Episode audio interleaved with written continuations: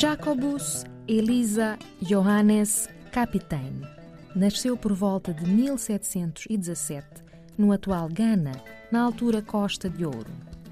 Foi capturado e vendido na infância e oferecido a um mercador holandês. Na Holanda, já homem livre, estudou teologia na Universidade de Leiden. Tornou-se célebre neste país pelo seu trabalho académico e religioso e foi também o primeiro pastor negro da Igreja Reformista. Jacobus Kapitein regressou ao seu país como missionário e aí faleceu em 1747.